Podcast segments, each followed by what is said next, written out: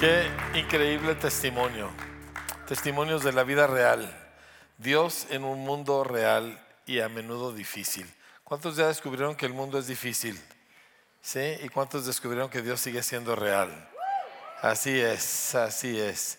Me encanta cuando escucho testimonios como el de Jean o el jueves en la noche que escuchamos algo del testimonio del pastor Alonso Álvarez, o sea, fuerte el testimonio, perdió mamá, perdió su papá, perdió su cuñado en maneras muy terribles y luego su esposa hace año y medio y, y sin embargo dice, estoy aquí para decirles que Dios es bueno y Dios es real y su propósito no ha cambiado. Amén. Así que... Si se te complica la vida, bienvenido a la guerra, bienvenido al planeta Tierra, ¿sí? Pero Dios no cambia, ¿sí? Es más, cuando tú la riegas, Dios no cambia. ¿No te da gusto saber eso? Estaba platicando ayer con un empresario de aquí de la ciudad que pues quiere empezar algunas cosas y esa es la que, a la conclusión que llegamos. Aunque tú la riegues, eso no cambia los propósitos de Dios, eso no cambia su buena voluntad para contigo. Y, eso me da mucha esperanza y seguridad. Amén. Pues Padre, estamos aquí reunidos en tu presencia con hambre de oírte, con hambre, Señor, de oírte, pero hasta los tuétanos, Señor. Ayúdanos este día. Ayúdanos, Señor, con tu Espíritu Santo a recibir palabras de vida en el nombre de Jesús. Y toda la iglesia decimos, amén. Tome su asiento, por favor. La semana pasada la pastora se aventó una plática impresionante. Yo ya van como dos veces y media que la escucho.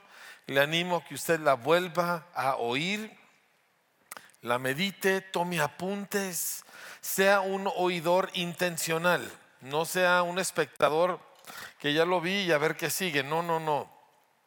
Vuelva a ello, estúdielo, hágase preguntas. ¿Cómo voy a aplicar esto? Hoy yo quiero partir de lo que vimos la semana pasada y vamos nosotros a extenderlo para entender cómo vamos a caminar en este asunto de las palabras. ¿Por qué? Proverbios 18, 20 y 21, un pasaje que yo descubrí por la gracia de Dios cuando tenía un par de meses de convertido.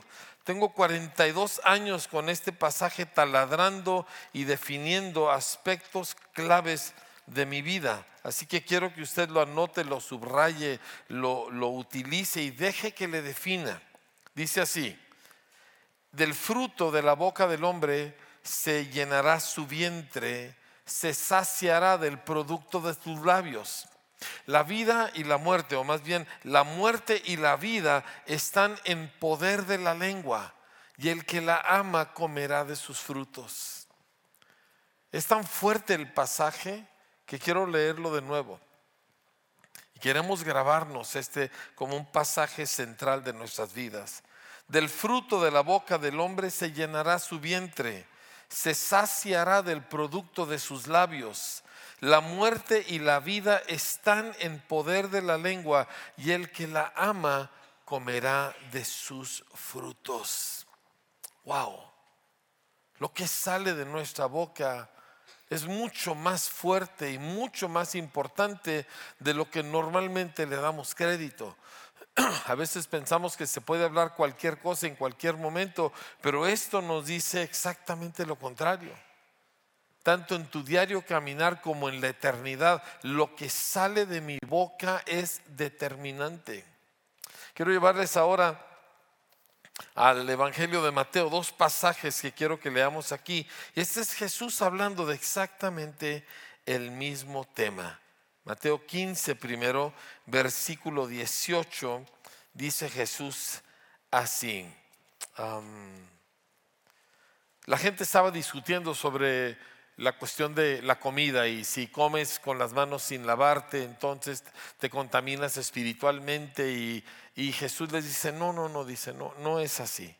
Dice que no entienden, verso 17, que todo lo que entra en la boca va al vientre y es echado en la letrina, pero lo que sale de la boca, diga conmigo bien fuerte, lo que sale de mi boca, una vez más, lo que sale de mi boca, del corazón sale Uy. Lo que sale de mi boca, de mi corazón sale. Y esto contamina al hombre. Porque del corazón salen los malos pensamientos, los homicidios, los adulterios, las fornicaciones, los hurtos, los falsos testimonios, las blasfemias. Otro de los evangelios añade las insensateces. Todo esto sale del corazón. Estas son las cosas que contaminan al hombre, lo que sale de su boca. Este es Jesús hablando. Este es el Hijo de Dios hablando.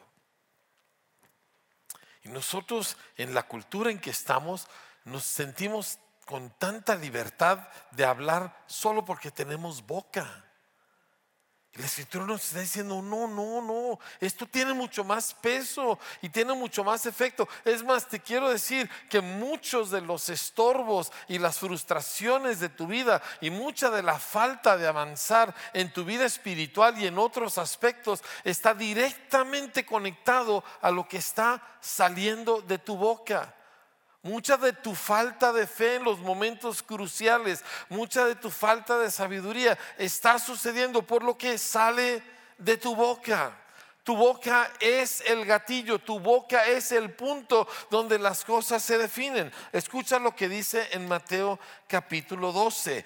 Vamos a leer de los versículos 33 en adelante. Nuevamente es Jesús hablando y dice así o hagan el árbol bueno y su fruto bueno, o hagan el árbol malo y su fruto malo, porque por el fruto se conoce el árbol. Esta frase quiero que la guardes porque vamos a estar volviendo a ella. Generación de víboras. Jesús siempre fue muy directo en su forma de hablar, ¿verdad? Sí, por si usted siente que yo hablo fuerte, Jesús habla más. Dice, generación de víboras. Dice, ¿cómo pueden hablar lo bueno siendo malos? Porque de la abundancia del corazón habla la boca. El hombre bueno del buen tesoro del corazón saca buenas cosas y el hombre malo del mal tesoro saca malas cosas. Y luego llega una frase tan importante. Dice, pero yo les digo que de toda palabra ociosa, de toda palabra sin pensar, de toda palabra que, ay, pues nomás porque lo dije, de toda palabra ociosa que hablen los hombres, ay, pero ¿qué importa? Pues digo, además es verdad, de toda palabra ociosa que hablen los hombres, de ella darán cuenta en el día del juicio. Porque por tus palabras serás justificado y por tus palabras serás condenado. La pastora nos habló la semana pasada de la maravilla del lenguaje, pero el lenguaje puede ser usado mal. Y a nosotros que estamos en Cristo, Dios nos llama a entender el peso y el valor de esta, de esta habilidad única para la raza humana y que aprendamos a usarla de la manera en que Él la usa. Y palabras sueltas, palabras descuidadas, palabras porque, ay, es que sentí y hablé. Todas ellas tienen peso. No hay palabras que no tengan peso, amados. No hay palabras que simplemente se esfuman en el aire. Todas las palabras de nuestra boca tienen efecto profundo. Santiago habla lo mismo. Habla de esta conexión que hay, escúchame bien, entre las palabras y el corazón y las palabras y lo que sucede alrededor. Y las palabras y la eternidad. O sea, las palabras están conectadas a todo. Nosotros necesitamos entender eso para entonces conectarnos y hacer con ellas lo que Dios nos ha llamado a hacer. Santiago habla lo mismo en el capítulo 3, verso 9. Dice, con la lengua bendecimos al Dios y Padre y con ella maldecimos a los hombres que están hechos a la semejanza de Dios. Déjame lo pongo en lenguaje un poquito más coloquial, más natural, ¿sí? Con la lengua alabamos a Dios en la congregación, gloria a tu nombre, eres bueno, Espíritu Santo. Y luego con esa misma lengua hablamos mal, criticamos, contamos chismes y nos reímos de gente hecha a la imagen de Dice mis hermanos, de una misma boca proceden bendición y maldición. Hermanos míos, esto no debe ser así. O hagan el árbol bueno y su fruto bueno, o el árbol malo y su fruto malo. Pero no lo puedes revolver. Y ahí es donde nos encontramos nosotros, en la revoltura. En que estamos alabando a Dios, pero luego después vamos y hacemos comentarios y platicamos de gente y nos reímos de gente y hacemos críticas y, y Jesús dice, no puedes hacer eso.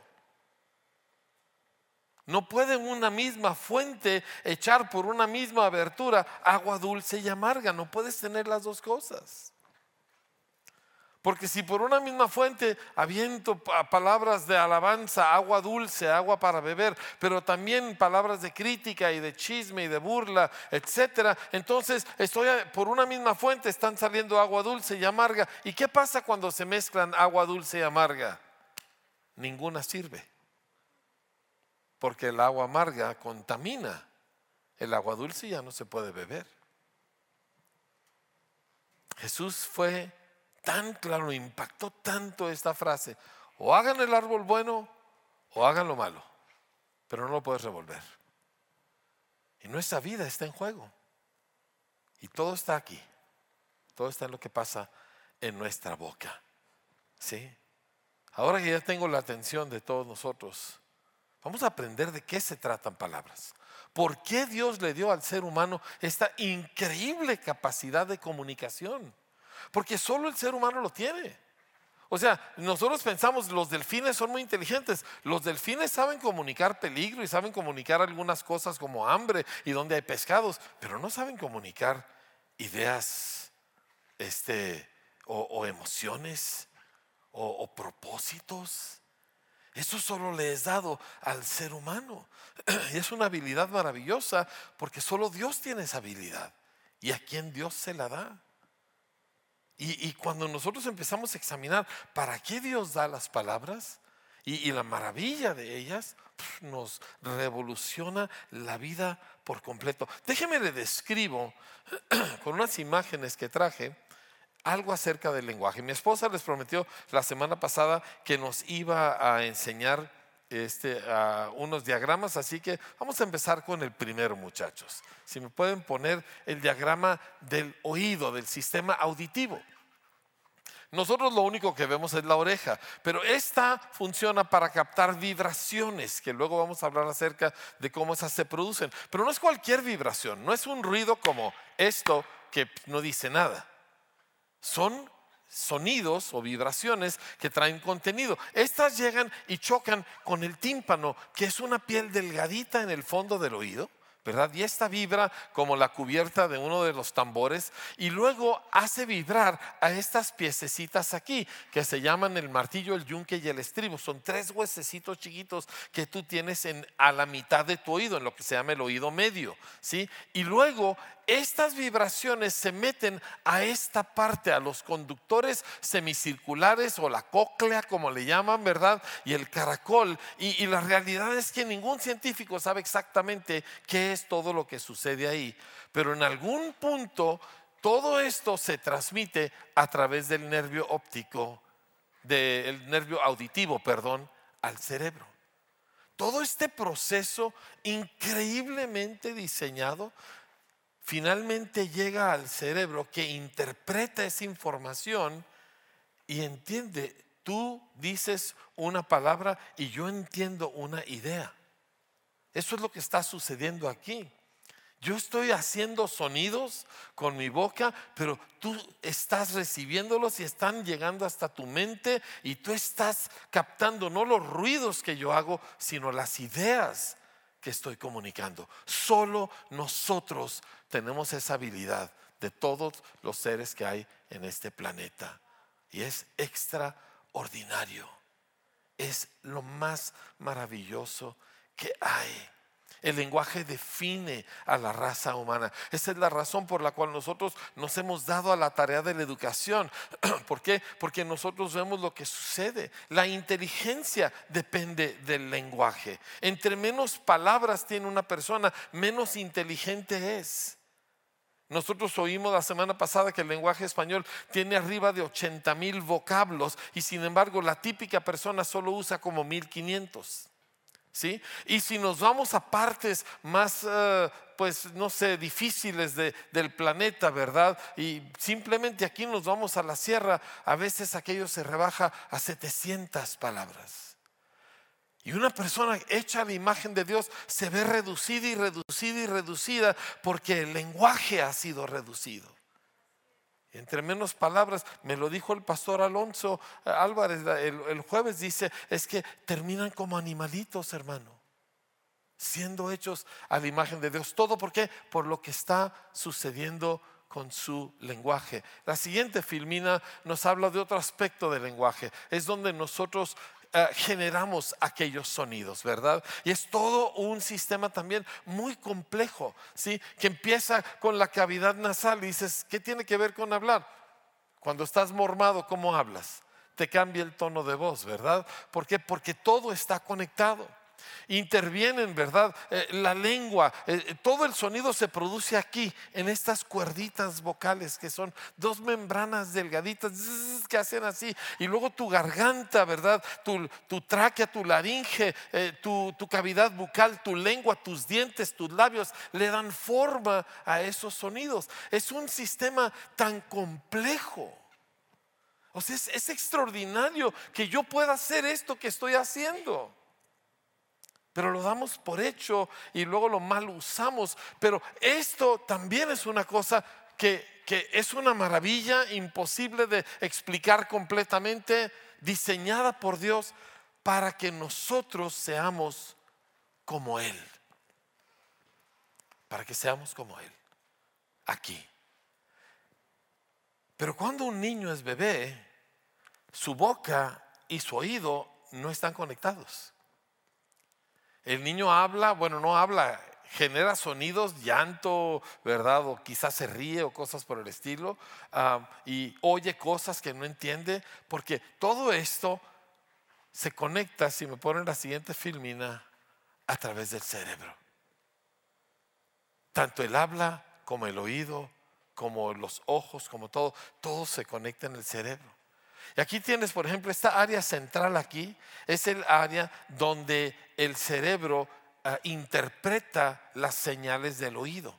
¿Sí? Y aquí enseguida está el habla motora de la, eh, el área motora del habla. Eh, eh, disculpen, el, el diagrama está en portugués, pero fala significa hablar. Y ahí es donde se conectan estas dos cosas en la mente humana. Y cuando yo pienso cuántas cosas decimos sin pensar y cuántas cosas oímos sin analizar y procesarlas, pues hagan cuenta que estamos como bebés. Y el apóstol Pablo dijo, cuando yo era niño pensaba como niño, ¿verdad? Hablaba como niño. Dice, pero cuando ya fui hombre, dejé las cosas de niños. Amados, Dios está llamando a su pueblo a dejar de ser niños en cuanto a la cosa que Dios nos dio, que nos hace humanos, que es el lenguaje, nuestra habla. Que no oigamos predicaciones o cualquier otra cosa que leemos y ya, ya la leí, ya, ya la oí, ya esto. No, mi mente necesita conectarse con aquello. Y que no hablemos nosotros solo porque tenemos bocas, sino que entendamos que esto también está conectado.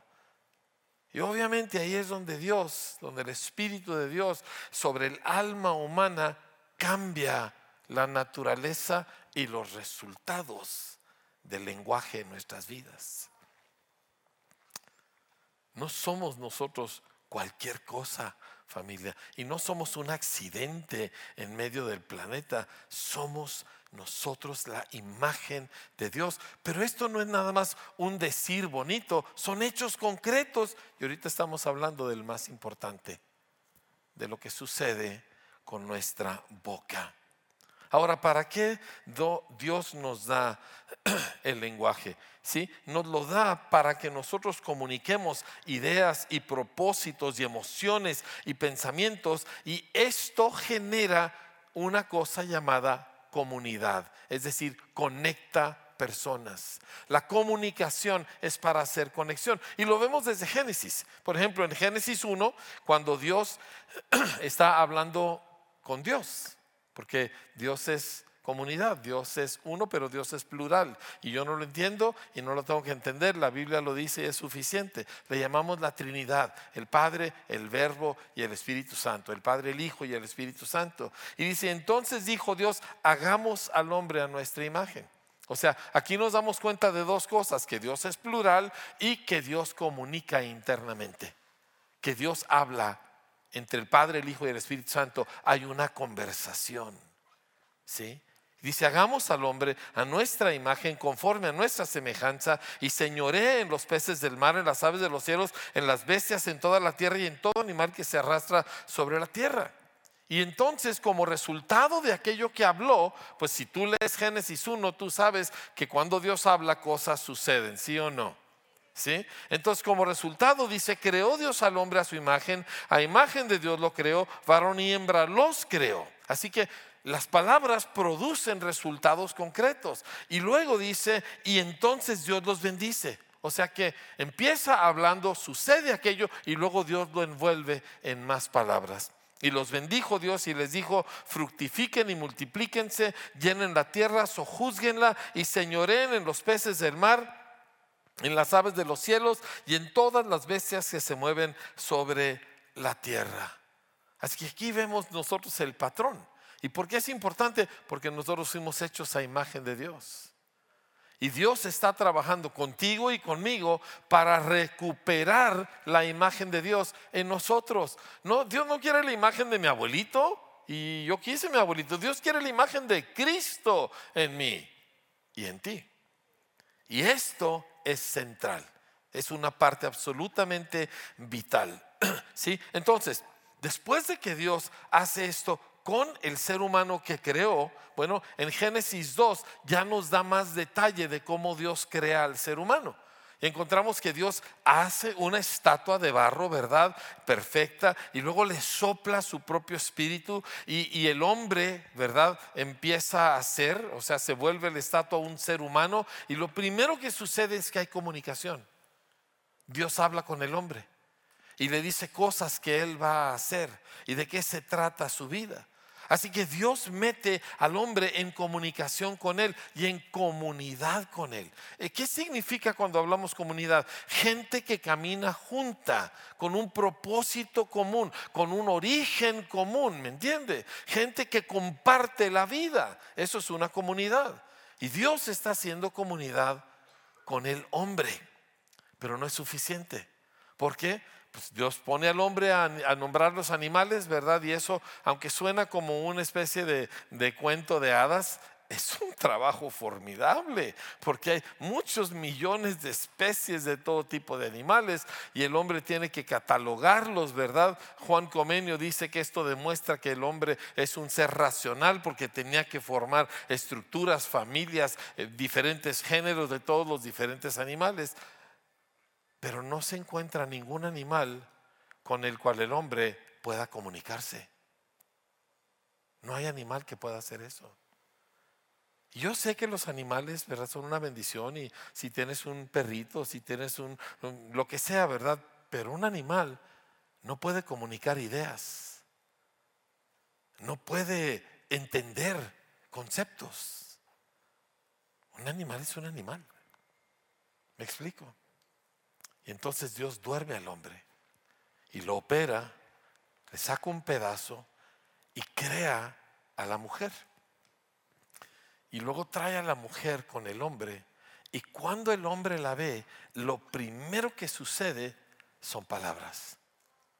¿Sí? Lo primero que hace, esto es ahora carne de mi carne y hueso de mis huesos, esta será llamada varona porque del varón fue tomada. Por tanto, dejará el hombre a su padre y a su madre y se unirá a su mujer y serán una sola carne. O sea, ¿una qué?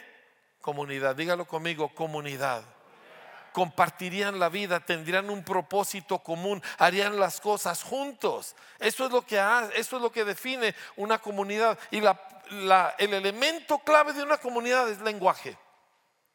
¿Sí? O sea, tú te vas ahorita a otro país donde no sea China, ¿verdad?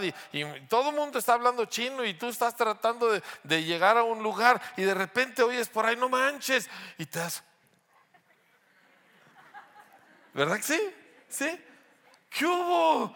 ¿Y tú eres, eh, de dónde eres? De Guadalajara. Yo soy de Chihuahua, ¿verdad? Viva México. Y empezamos a platicar porque el lenguaje hace comunidad. Y cuando Dios trae a la mujer con Adán, las palabras de él establecen comunidad. Y vemos aquí nosotros una pareja profundamente unida, tanto que estaban desnudos y no se avergonzaban. Las palabras armaron ese entorno, las de Dios, pero luego las de su criatura hecha a su imagen. Y esto es exactamente lo que ahora nos sucede o nos va a suceder a todos nosotros. No es que la historia sigue. Ya sabemos Llega la tentación, la serpiente les mete una idea, les, les mete una idea. Así que Dios que esto y que el otro y les mete una duda.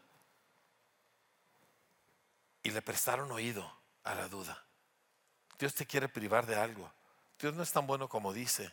¿sí? Hay, hay, hay lados oscuros en Dios. Y les siembra la duda. No estaba verificada la información. ¿Me explico? De hecho, esa es la esencia de un chisme. Déjeme le, le, leo lo que dice el diccionario de lo que es un chisme. Dice, un chisme es una noticia o rumor que se cuenta por placer para criticar y hace referencia a lo ajeno.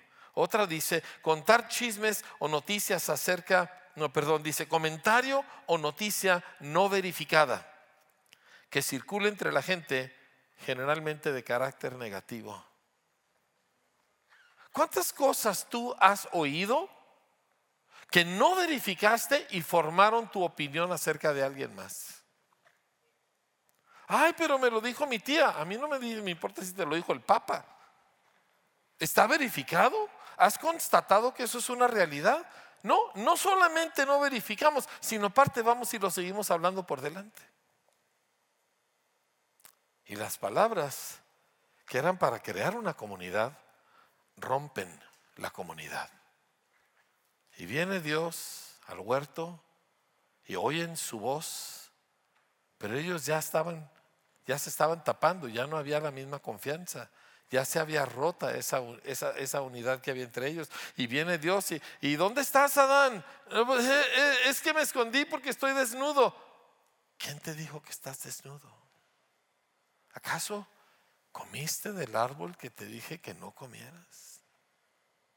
La respuesta de Adán, tan diferente a la del capítulo anterior, es que la mujer tuvo la culpa y la comunidad se rompe. No hay cosa más destructiva que las acusaciones. Y eso de eso consiste en los chismes y las, y las murmuraciones. La mujer tuvo la culpa. La mujer que tú me diste tuvo la culpa y se rompe la comunidad. Y cuando Dios termina de hablar con ellos, lo que queda claro es que ahora ellos son enemigos. ¿Por qué? Por lo que hablaron. Wow. ¿Qué estamos hablando nosotros? ¿Cómo estamos creando nosotros la comunidad de Dios? Un grupo de gente con un propósito unido, singular, buscando algo en común no cada quien buscando lo suyo propio. Murmuración, que es una forma de chisme, déjeme le un par de cosas acerca de la murmuración. Es un comentario que se hace de una persona que no está presente. Yo siempre he considerado que la murmuración es un acto de cobardía. Cada vez que tú hablas de un tercero es porque no tienes los pantalones para decírselo en su cara. ¿Sí? Y que no solamente estás pecando con tu boca, estás pecando de cobarde. Y la Biblia dice que los cobardes tendrán su lugar en el lago de fuego y azufre. ¿Es por qué hablas tan claro? Porque tu vida está en juego. Ay, pero yo soy cristiano y yo acepté a Cristo. Entonces, ¿por qué de tu boca sale esta basura? O hagan el árbol bueno y su fruto bueno, o el árbol malo y su fruto malo. Pero no lo puedes revolver.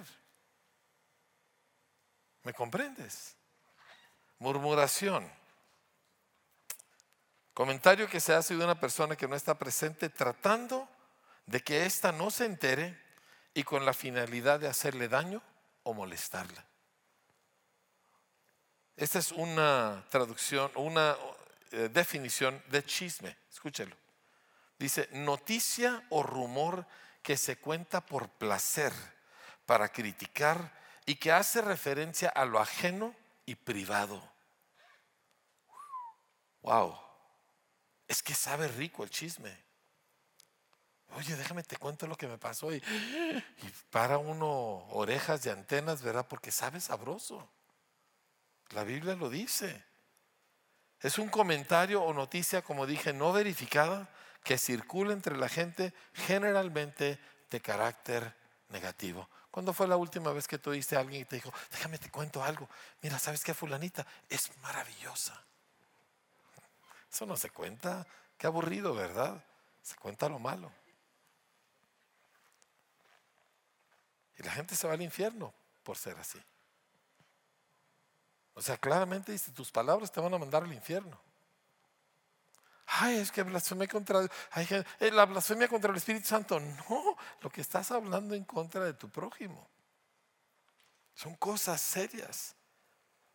Chismear, define el diccionario, es contar chismes o noticias acerca de las cosas privadas de los demás en forma indiscreta o con mala intención. Y ahí está parte del asunto. Detrás del comentario siempre hay algo. Detrás de lo que dijo siempre hay algo. Encontramos, por ejemplo, a María, la hermana de Moisés, en Números capítulo 12. Ella era una líder.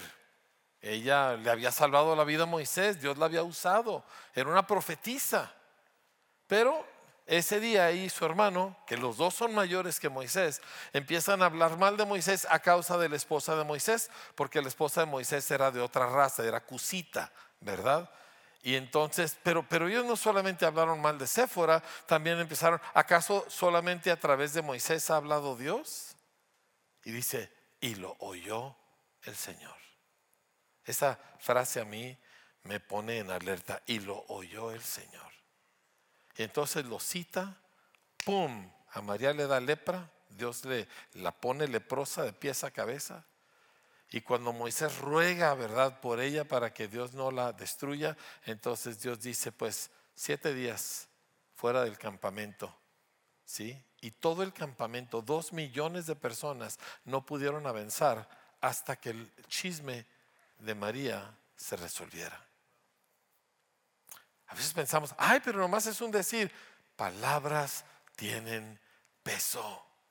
Palabras te están deteniendo a ti. Muchos de, los obstáculos de tu vida están saliendo de tu propia boca.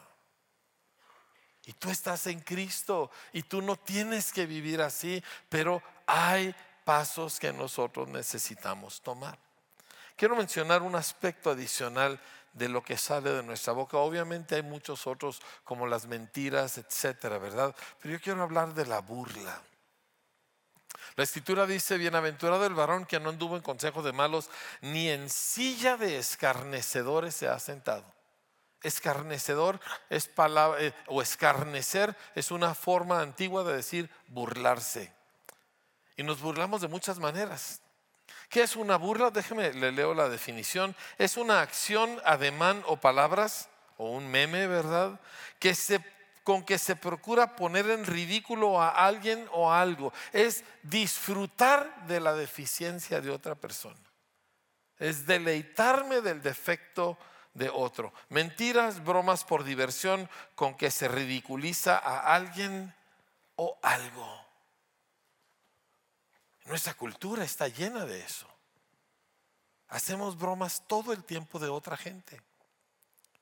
Y nos reímos y nos la pasamos suave y decimos, ¿qué tiene de malo?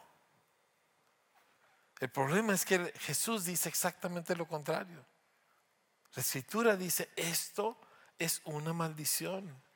Esto no se hace. ¿Quieres hacer bromas? Hazlas acerca de ti mismo. ¿Sí? Los mejores cómicos son los que saben sacar humor de sus propias fallas.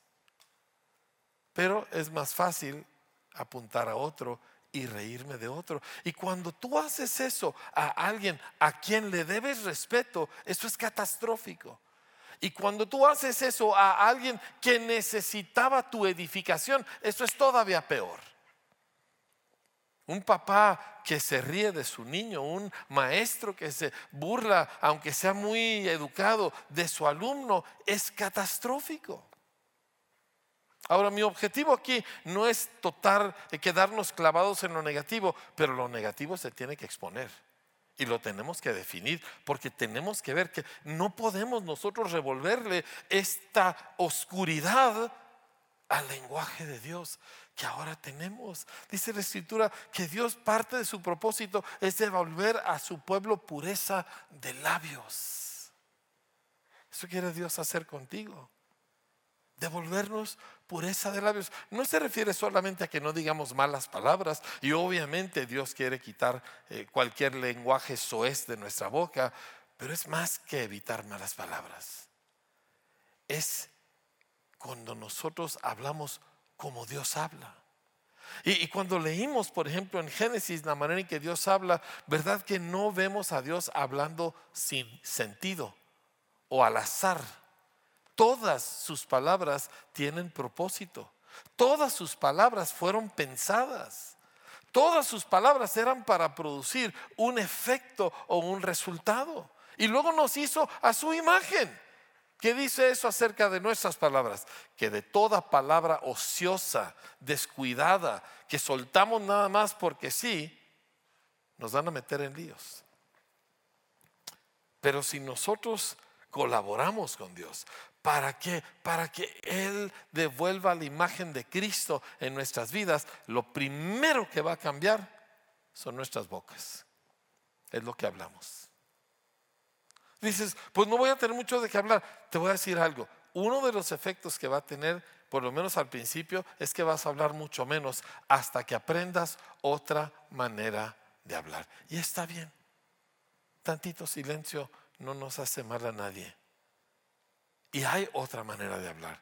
Hay la manera de Dios de hablar, que crea universos, que, transforma planetas, que, que, hace cosas maravillosas y bellas. ¿sí? Esa manera de hablar hay que aprenderla. Pero hay que nosotros parar el hablar descuidado de nuestras bocas. ¿Están conmigo? ¿Sí? Cosa seria, ¿verdad? Es importante, ¿sí? Hay una cosa que genera mucho de este hablar mal y es lo que llamamos el diálogo interno. Por ejemplo, encontramos nosotros este, a, Esaú, cuando, cuando Jacob le roba la, la bendición, y Esaú está hirviendo de coraje, dice que él dijo en su corazón, llegarán los días del luto de mi padre y yo mataré a mi hermano Jacob. Uy, ¿sabe por qué nos gustan esos diálogos internos? Porque uno siempre gana en el diálogo interno. ¿Verdad que sí? Por ejemplo, cuando Rebeca se pelea con Herbert, pues ella siempre gana adentro. Y luego cuando lo hace eh, ya con palabras, pues normalmente también gana. A veces es otro asunto. ¿Sí o no? Sí, pero cuando Herbert tiene una discusión con Rebeca, en su pensamiento, él siempre le gana. Y lo mismo haces tú y yo. Y ese diálogo interno nos mete en cada lío. Porque nuestro cerebro que fue hecho para transmitir y entender las cosas de Dios está tramando cosas que no. ¿Me explico? Y tarde que temprano te salen de la boca. Y siempre causan mucho daño. ¿Qué hay en tu diálogo interno? ¿Con qué entretienes tu pensamiento cuando no te atreves a hablarlo? Hay varios pasajes al respecto que pudiéramos nosotros hablar, pero el punto es este. Escuche lo que dice el Salmo 15, versos 2 y 3. Muy impactante la secuencia que vemos aquí. Hablando acerca del eh, que va a poder estar en la presencia del Señor, dice, es el que anda en integridad y hace justicia. Y luego uno habla verdad en su corazón habla verdad en su corazón. Dios ama la verdad en lo íntimo y los seres humanos nos gusta engañarnos a nosotros mismos. Pero dice, habla verdad en su corazón y luego no calumnia con su lengua. Y luego tres, no le hace mal a su prójimo, ni tampoco admite reproche alguno contra su vecino. Varios elementos. El primero es que habla la verdad en su corazón. ¿Por qué? Del tesoro del corazón, dígalo, habla la boca. Entonces habla verdad en su corazón primero. Primero voltea y dice, se me hace que la regué. Primero voltea y dice, ¿cómo pude haber hecho eso? En vez de buscar las razones y las excusas y, las explicaciones para decir, fue por esto y fue por aquello, primero voltea y dice, yo estoy mal. Tan sencillas las palabras, tan difícil de decirlas. Y sin embargo, es el punto de donde puede salir un lenguaje que da vida, palabras de vida. Habla verdad en su corazón y entonces de su boca no salen calumnias y las acciones se alinean. Porque lo que tú traes en tu corazón y luego sale de tu boca, entonces define lo que sucede a tu alrededor. ¿Sí? Y finalmente dice, no admite que otros hablen mal. ¿Qué haces tú cuando alguien habla mal de otra persona? Y no pongan cara de inocente porque estamos en el planeta y estamos acostumbrados a hacerlo. Si hay dos cosas que yo aborrezco en esta vida, y mi esposa y mis hijos son testigos. Aborrezco dos cosas en esta vida. Uno es que hables mal de, de otra persona que no está presente para defenderse. Repito, qué cobarde. Hablar en su cara. Muchas veces, y mi esposa se los dijo la semana pasada, yo he agarrado el celular y digo, aquí, ti, ti, ti, ti, ya le marqué a X, ¿verdad? A Juan. Dile lo que me estabas diciendo a mí. No, no, no, no. ¿Qué te pasa? Entonces no me lo digas a mí. No me vengas a envenenar con tus críticas de otra persona si no tienes los pantalones para decírselo en su cara. Si esto no es juego, familia, vamos a dejarnos de babosadas. ¿Les parece? Es tiempo de madurar. Dile a tu vecino, es tiempo de madurar. Díselo así con autoridad para que, para que se te quite eh, la carga de encima a ti, ¿verdad? Es tiempo de madurar. Una vez más. Una, dos, tres. Así es. La segunda cosa que no tolero es que alguien se burle de otra persona. Eso es una cosa que a mí me revienta. Y pregúntele a mis hijos las chicotizas que les di cuando llegaron a hacerlo. Dice, pero que los derechos de niños, los derechos que tenía el que yo le pintara mi cinto como 15 veces en las pompas. ¿Por qué? Porque uno no se burla de otras personas. Nunca. Y cuando alguien más lo hace, no lo admites. No te ríes del chiste. No le sigues la corriente. ¿Sabes qué hay? Párale. A mí no me interesa esta conversación. Uy, pues van a pensar que tú eres un payaso. Pues sí, sí van a pensar, pero me encanta la promesa que Dios le hizo a Jeremías. Dice, por tanto, así dijo el Señor, si te convirtieres, yo te restauraré y delante de mí estarás. Y si entre sacares lo precioso de lo vil, serás como mi boca. Oh, la imagen de Dios vuelta a nosotros, serás como mi boca, que se conviertan ellos a ti. Tú no te conviertas a ellos, tú no te acoples a ellos. Tú no, ay, qué pena, no quiero yo incomodar. Incomoda a los ingratos. Dice la escritura, no participes de las obras infructuosas de las tinieblas, más bien repréndelas. Pero con los de afuera, con los de afuera. Pero es que él no es cristiano. Pues sirve que se vaya dando cuenta que no lo es. ¿Sí? Que no estamos en la tierra del caudillo. ¿Que no es aquí la división del norte? ¿Cómo tanta cobardía? Ay, no, pero ¿qué va a pasar? ¿Qué es eso, familia? Que no hay aquí hombres con pantalones. Salió medio débil el asunto, ¿eh? Voy a volverlo a preguntar para darles una segunda oportunidad, ¿sí? ¿Que no hay aquí hombres con pantalones? Eso, hasta baritón le salió el, tono. ¿Y que no hay aquí fieronones de viejas? Entonces, ¿qué estamos ahí quedando bien con un montón de gente que nomás nos va a llevar al infierno a nosotros? Tú oyes a una persona hablando mal de él y dice, párale por favor, ¿sabes qué? ¿Quieres hablar eso? No lo hagas conmigo. Pues estás poniendo en juego nuestra amistad. Pues si hablas así de todos amigos, ¿qué vas a decir de mí cuando yo no esté? ¿O a poco crees que no hablan de ti? ¿Eh? oh, iluso.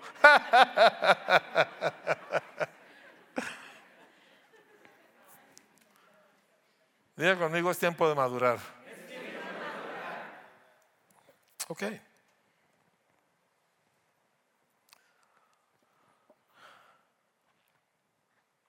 La unidad que viene cuando hablamos lo mismo es tan fuerte que cuando lo hace el ser humano en contra de Dios, Dios interviene de manera directa para destruir aquello. Lo vemos en la torre de Babel. Dios les había dicho, espárcense por toda la tierra, llenen la tierra. Y ellos dijeron, no, nos vamos a quedar aquí porque aquí nos gusta, aquí está bonito, y vamos a construir una torre para llegar hasta el cielo y bla, bla, bla, bla, bla. Y entonces dice la escritura que toda la tierra tenía una misma lengua y unas mismas palabras. Y, y ellos dijeron, vamos, edifiquemos una ciudad y una torre cuya cúspide llegue al cielo.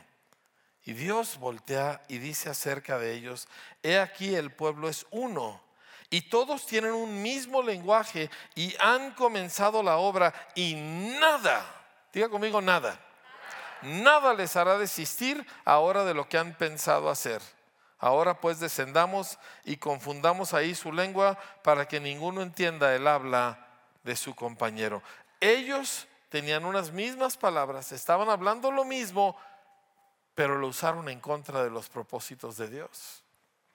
Y Dios lo paró en seco. ¿Sí? Pero imagínate qué sucede si nosotros unimos nuestras palabras, como dice en el libro de los Hechos, que todos eran de un mismo sentir y todos hablaban unas mismas palabras y eran imparables. La salvación llegaba hasta por accidente. ¿Me entiende? Gente era sanada hasta por...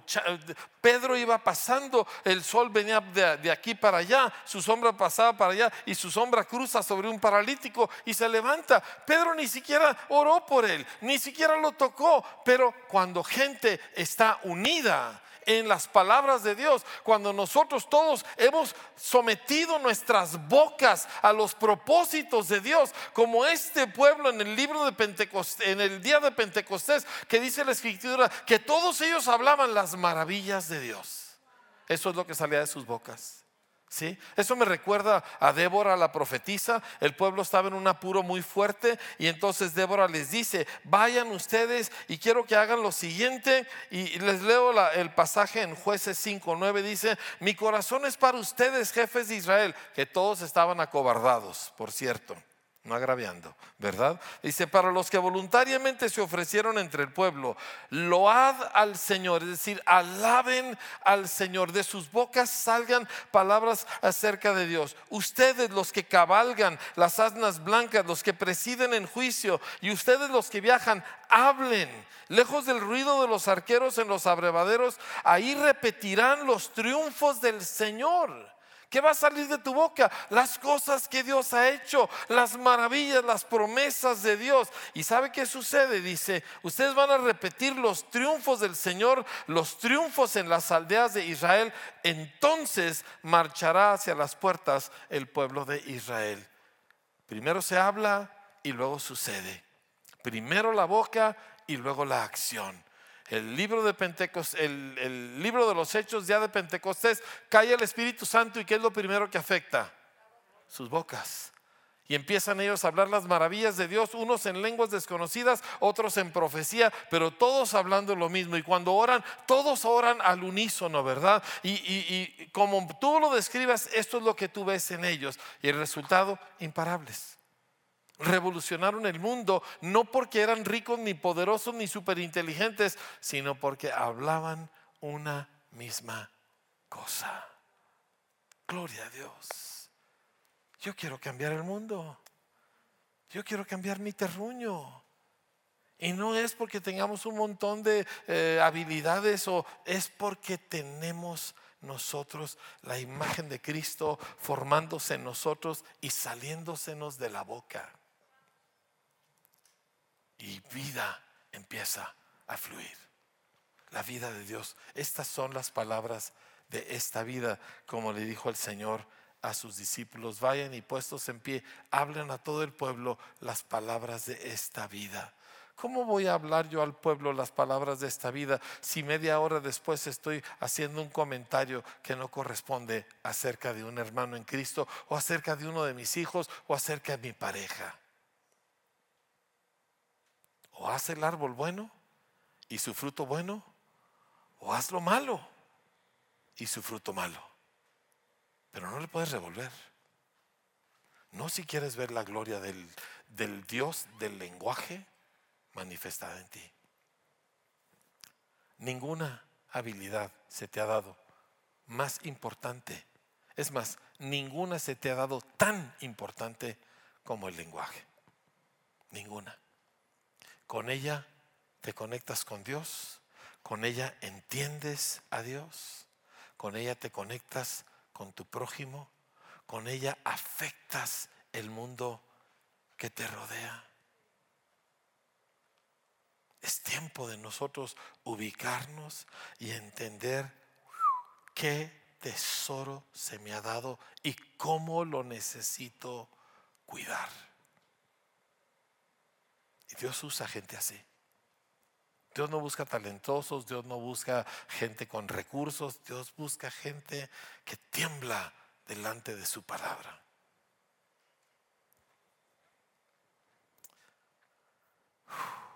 mucho que ver y mucho que estudiar al respecto. Déjeme cierro con un par de pasajes. Pablo, citando un uno de los salmistas, dice, pero teniendo el mismo espíritu de fe, conforme a lo que está escrito, creí, por lo cual hablé. Nosotros también creemos, por lo cual también hablamos.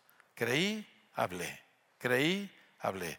De lo que hay en el corazón, habla la boca. Creí lo que el Señor dice y sale de mi boca. ¿Sí? Fe siempre va a producir palabras, palabras de vida, palabras que edifican, palabras que cambian el mundo, palabras que expulsan demonios cuando sea necesario. Por la palabra Jesús echaba fuera a los demonios, palabras que cortan las tinieblas, palabras que abren los entendimientos palabras que sanan familias. ¿Qué dice la escritura? Cerca de ti está la palabra, en tu boca y en tu corazón. Es la palabra de fe que predicamos, que si tú creyeres en tu corazón que Dios resucitó a Jesucristo y lo confiesas como Señor con tu boca, serás salvo. Dos cosas. Lo crees y sale de tu boca. No estoy hablando de una fórmula. A veces decimos, ah, es que hizo la oración de fe. Sí, pero mi pregunta es si lo creyó en su corazón. No estamos hablando de repetir palabras vacías. Estamos hablando de alguien que se da cuenta, Dios se hizo hombre, Dios vino al planeta, Dios murió en mi lugar, Dios cargó mis pecados, Dios en carne y murió, pero resucitó porque la muerte no lo pudo retener. Yo creo en Él. Jesús, yo soy tuyo. Eso salva. Eso es lo que salva. No una fórmula. Una fe expresada. La fe de los santos. Hay personas aquí que nunca han hecho eso. Y Dios te trajo aquí para eso. O quizá estás en línea y, y, si yo y yo también estás aquí por la misma razón. ¿Por qué? Porque Dios quiere que hoy de tu boca salgan las palabras que expresan una fe viva en Cristo y el resultado es vida eterna. Es una conexión con Dios. Entrarás en la comunidad de Dios, de su familia. Te vuelves su hijo. Es una revolución. Así que quiero preguntar, como alguien que hizo esto hace muchos años, tengo 42 años que yo creí que Cristo murió por mí. En mi caso no tuve el privilegio de hacerlo en una congregación con ustedes, lo hice por teléfono. Pero por las palabras que alguien me habló por teléfono, yo me di cuenta, Dios murió por mí. Dios se hizo hombre y murió en mi lugar. Y lo hizo para quitar mis culpas y todos mis fracasos. Y esa noche caí de rodillas y le dije, aquí está mi vida. Desde entonces sigo a Jesús. Si tú nunca lo has hecho, pero lo quieres hacer el día de hoy, quiero que me lo indiques, quiero que me señales con tu mano y digas yo, yo quiero pastor, yo quiero entregar mi vida a Jesús. Ahí donde te encuentras, porque quiero orar contigo, te quiero ayudar. Sí, veo su mano, señora. Dios la bendiga. Hay alguien más que hoy dice yo, veo tu mano, hija, bien hecho, y la tuya, muy bien. Y veo sus manos aquí adelante y la suya. Wow, gloria a Dios. Y veo sus manos ahí atrás, la tuya, hijo, bien hecho. Ahora alguien más dice, yo, yo no me... Dice, "Ah, es que yo tengo ya seis meses viniendo a la iglesia. Qué bueno. Pero esa no fue la pregunta. La pregunta es si tú ya captaste quién y qué hizo Cristo y has rendido tu vida a Él. Si eso no ha sucedido todavía, este es tu momento. Esta es tu oportunidad. Veo tu mano, hijo. Puedes bajar. ¿Hay alguien más? Muy bien. Ahora, si tú estás en línea viéndome por la televisión o en tu celular o lo que sea, este momento te incluye a ti. A los que estamos físicamente aquí, que levantaron su mano, voy a pedirles que pasen aquí adelante. Quiero orar con usted. Quiero hacer con usted lo que alguien hizo por mí años atrás. Véngase, por favor. Permítame ayudarle en este momento tan importante. Pásenle.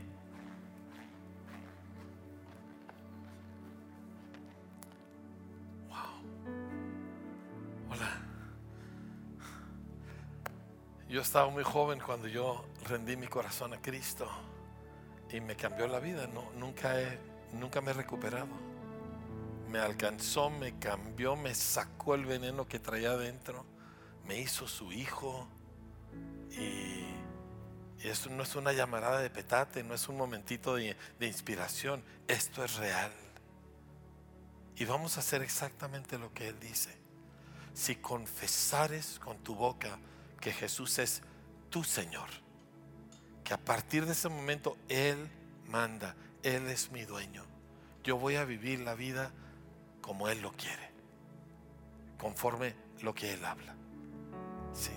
Y luego, después de eso, vamos nosotros a hacerle una invitación. Y lo vamos a hacer todo en voz alta. Dices, ¿por qué en voz alta? Porque lo dice el libro. Si confesares con tu boca que Jesús es el Señor. ¿Está bien? Y este es el primer paso. A veces decimos, bueno, Dios sabe lo que estoy orando en mi mente, sí, pero Él dijo con tu boca. Y aquí es el, el inicio del cambio. Yo hago como Él dice, no como yo opino. ¿Verdad que sí? Cambian las cosas. Cierre sus ojos conmigo, por favor. Y si estás en línea viéndonos a través del internet, igual, te pido, inclina tu rostro, cierra tus ojos un momento y date cuenta que el Dios del universo te está mirando y que le importas y que su amor por ti es tan real que Él tomó cuerpo y carne humana para poder morir en tu lugar por tus pecados. Pero la muerte no lo pudo detener. Y al tercer día resucitó de los muertos, demostrando quién Él es. Y quiero que ahora tú hables en, en voz audible y ores conmigo y le digas, Señor Jesús, yo creo en ti, el Dios que se hizo hombre, que murió por mis pecados y que resucitó y que vives para siempre.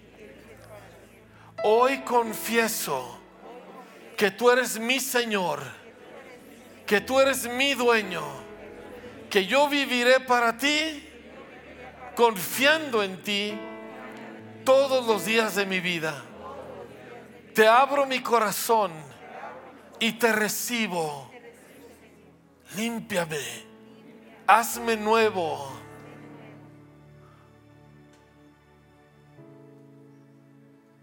Permítame orar por usted.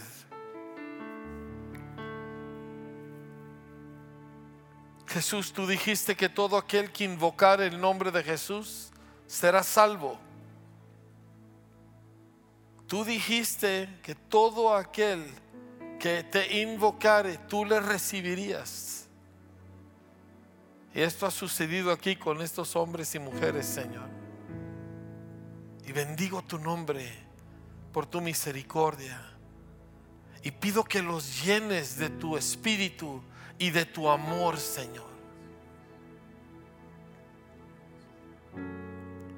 A todos ustedes que están aquí adelante, sí, con sus ojos cerrados, hay algunas personas, miembros sólidos de esta congregación que están aquí detrás de ustedes, se van a acercar para orar contigo, para apoyarte en este momento. Bendecimos a cada una de estas nuevas hijas e hijos, Señor que hoy acaban de recibir, Señor, la vida eterna. Te pido, Señor, que lo que han estado atravesando en sus vidas, en sus corazones, Señor, ahora tu presencia marque la diferencia. En el nombre de Jesús.